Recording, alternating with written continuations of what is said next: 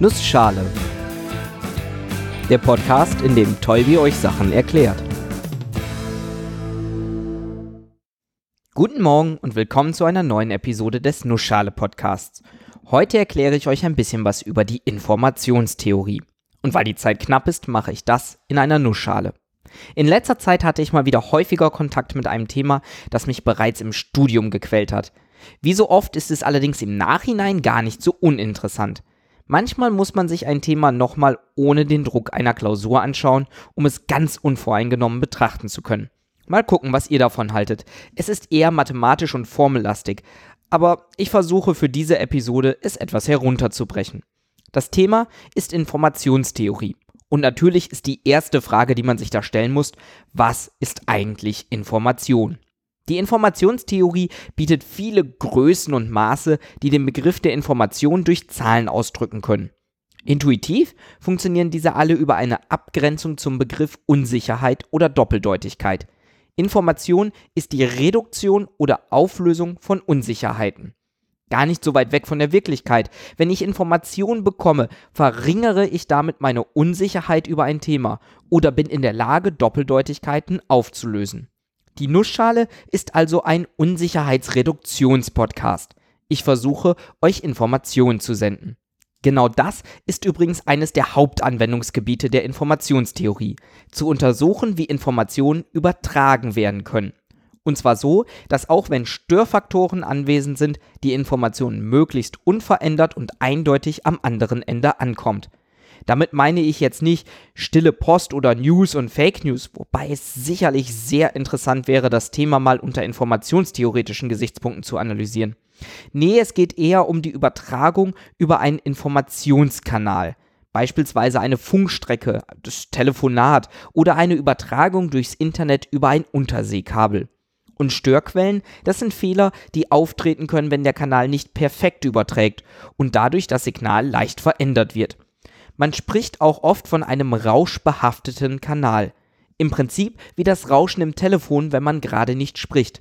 Das ist natürlich auch da, wenn man spricht. Und wenn die Kodierung schlecht läuft, kann man wegen des Rauschens das Gespräch gar nicht mehr hören. Oder andere Fehler treten auf. Gehen wir nochmal zurück zum Begriff der Information und gucken uns ein paar Zahlen an, in denen man Informationen ausdrücken kann. Das Maß, das auch im Sprachgebrauch am nächsten an Informationen dran ist, ist der Informationsgehalt. Der Informationsgehalt eines Symboles ist definiert als der Logarithmus vom Kehrwert der Auftrittswahrscheinlichkeit dieses Symbols. Bitte was? Gucken wir uns das mal genauer an. Nehmen wir einfach mal das Alphabet mit seinen 26 Buchstaben. Jeder dieser Buchstaben ist ein solches Symbol. Und jedes dieser Symbole, also jeder Buchstabe, hat einen gewissen Informationsgehalt. Dieser hängt ab von der Wahrscheinlichkeit des Buchstabens. In der deutschen Sprache kommen Buchstaben in unterschiedlichen Häufigkeiten vor. Das E wesentlich häufiger als das Z. Wenn man jetzt diesem Buchstaben einen Informationsgehalt zuweisen möchte, dann bekommt das Z einen größeren Wert als das E. Warum? Wenn in einem Wort ein Z vorkommt, dann gibt uns das viel mehr Information, als wenn ein E vorkommt. Es geht wieder um die Verringerung der Unsicherheit. Angenommen, ich weiß, dass ein Wort mit Z beginnt, dann gibt es viel weniger Möglichkeiten für das Wort als bei einem Wort, das mit E beginnt. Die Unsicherheit ist wesentlich geringer für Z, eben weil es so viel seltener vorkommt.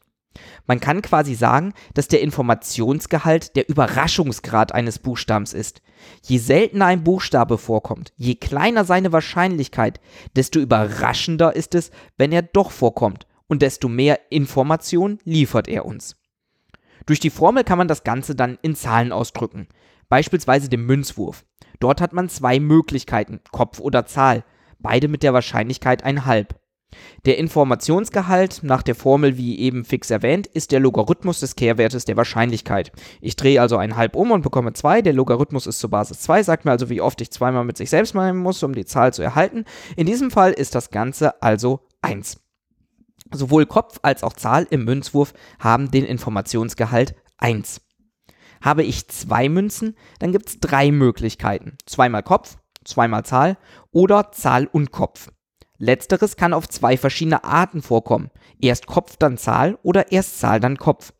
Und damit hat dieses Ereignis, dieses Symbol eine Wahrscheinlichkeit von 1,5, während zweimal Kopf und zweimal Zahl jeweils nur mit der Wahrscheinlichkeit ein Viertel auftreten. Damit haben die letzteren beiden, zweimal Kopf oder zweimal Zahl, auch einen höheren Informationsgehalt. Sie treten seltener auf. Der Informationsgehalt in diesem Fall ist 2, während Kopf und Zahl einen Informationsgehalt von 1 haben. Das entspricht dann genau der Eigenschaft, die wir oben beschrieben haben. Je seltener ein Buchstabe, ein Zeichen, eine Münze, was auch immer, desto höher ist der Informationsgehalt. Die Einheit ist, weil wir genau diesen Logarithmus gewählt haben, übrigens Bits. Und die hat auch einen physikalischen Sinn. Aber zu dem kommen wir gleich, wenn wir über die Entropie sprechen. Die Entropie ist mehr oder weniger dasselbe wie der Informationsgehalt, allerdings nicht für ein einzelnes Zeichen, sondern für ein gesamtes Alphabet, also eine gesamte Gruppe an Zeichen. Mathematisch gesehen ist die Entropie der Erwartungswert des Informationsgehaltes. Erwartungswert, das bedeutet, dass ich den Mittelwert der einzelnen Informationsgehalte berechne, allerdings gewichtet mit der Wahrscheinlichkeit. In Formeln ausgedrückt ist das recht einfach. Wahrscheinlichkeit von Zeichen 1 mal Informationsgehalt von Zeichen 1 plus Wahrscheinlichkeit von Zeichen 2 mal Informationsgehalt von Zeichen 2 und so weiter für alle Zeichen, für alle Symbole, für alle Ereignisse, die ich habe. Und genau diese Entropie ist es, die mir angibt, wie stark ich eine Nachricht, die dieses Alphabet benutzt, komprimieren kann. Beispielsweise die Münze. Ist die Münze mein Alphabet und möchte ich die Information übermitteln, welches Symbol die Münze zeigt, also Kopf oder Zahl, dann gibt mir die Entropie an, wie viel Bit ich pro Münzwurf brauche, um das Ganze zu kodieren. Wir erinnern uns, wir hatten zwei Zeichen, Kopf und Zahl, jeweils mit der Wahrscheinlichkeit 1,5 und dem Informationsgehalt 1. Damit ist die Entropie 1,5 mal 1 plus 1,5 mal 1, also 1,5 plus 1,5, also 1. Ich benötige genau ein Bit, um einen Münzwurf zu kodieren. Ergibt ja auch Sinn. 0 oder 1, Kopf oder Zahl. Das passt doch super. Der Würfel zum Beispiel, der hat eine Entropie von 2,6. Da benötige ich 2,6 Bits. Und auch das ergibt Sinn. Mit 2 Bits kann ich nämlich 4 Zahlen kodieren. Mit 3 Bits 8. Der Würfel benötigt 6, wird also irgendwo dazwischen liegen. Und genauso kann man sich auch die Entropie anderer Alphabete berechnen. Zum Beispiel die Entropie des lateinischen Alphabetes mit den Wahrscheinlichkeiten der deutschen Sprache. Die ist in etwa 4,1 Bit pro Zeichen. Und vielleicht erinnert ihr euch mittlerweile an die Episode über Entropie. Dort sprach ich vor allem über die thermodynamische Entropie, die umgangssprachlich ein Maß für die Unsicherheit ist. Und hier genauso. Die Entropie gibt mir quasi an, wie viel Information ich im Mittel gewinne, wenn ich ein Zeichen aus dem Alphabet erhalte. Der Informationsgehalt gibt mir den genauen Wert des Zeichens an. Und Information bedeutet auch hier Reduktion von Unsicherheit.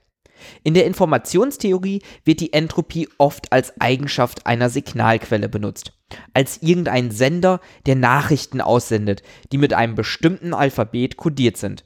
Damit kann man dann Modellbildung betreiben. Wir haben Sender, Empfänger, einen Kanal, auf dem die Nachricht vom Sender zum Empfänger geht und gegebenenfalls dazwischen noch Störquellen. Um das sinnvoll zu beschreiben, muss man auch den Begriff der Entropie noch erweitern. Man kann angeben, wie groß die gemeinsame Entropie von zwei verschiedenen Quellen ist oder wie groß die Entropie der einen Quelle ist, wenn ich die andere Quelle beobachten kann. Damit kann man dann zum Beispiel beschreiben, wie groß die Unsicherheit in Bezug auf das Signal einer Quelle ist, wenn ich den Ausgang der anderen kenne. Zum Beispiel als Ausgang das Ende eines Kanals und als Eingang den Eingang eines Kanals. Man kann damit dann auch errechnen, wie viel man überhaupt über einen Kanal versenden kann, wie groß Fehlerwahrscheinlichkeiten sind und wie man dafür sorgt, dass diese trotzdem nicht die Nachricht am Ausgang verfälschen. Aber das hier in Formeln aufzulisten, geht definitiv zu weit.